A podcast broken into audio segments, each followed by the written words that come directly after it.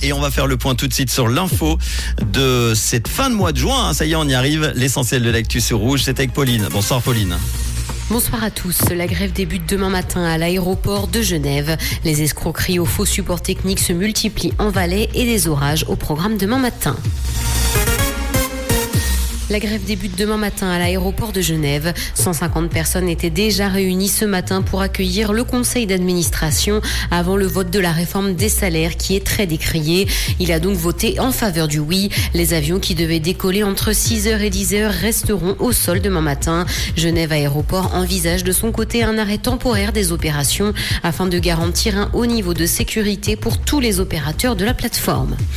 Les escroqueries aux faux supports techniques se multiplient en Valais. En trois mois, la police cantonale a enregistré 25 cas d'escroquerie à l'aide d'une fausse assistance technique. Le préjudice total est d'ailleurs estimé à plus de 69 000 francs. Pour se protéger face à ces attaques, les forces de l'ordre appellent la population à la prudence et à ne jamais communiquer de données personnelles à des tiers.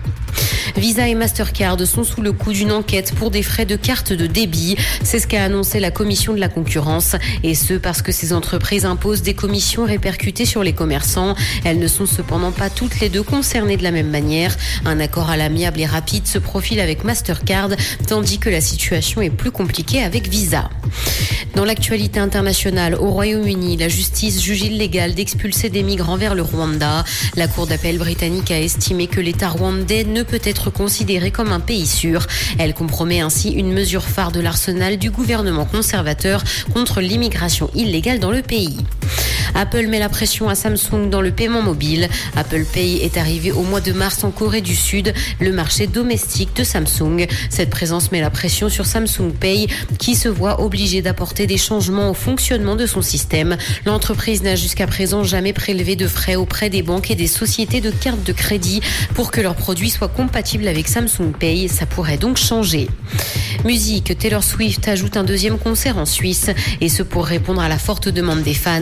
Elle se produira donc à Zurich les 9 et 10 juillet 2024.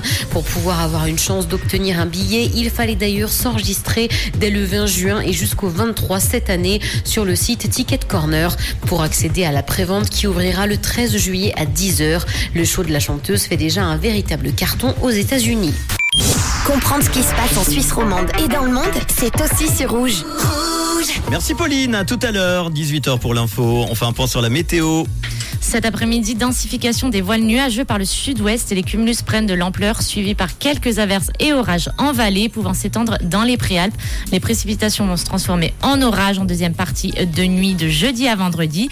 Alors si vous sortez Rufus à minuit, prévoyez le petit parapluie. Et demain vendredi, la journée sera nuageuse avec des averses intermittentes en matinée, parfois orageuses. L'après-midi, averses et orages vont jouer avec nos nerfs. Bon courage, belle soirée. Ah oui, pour la dernière de la saison, demain de la pluie, donc heureusement qu'on n'a rien prévu dehors. Très bien.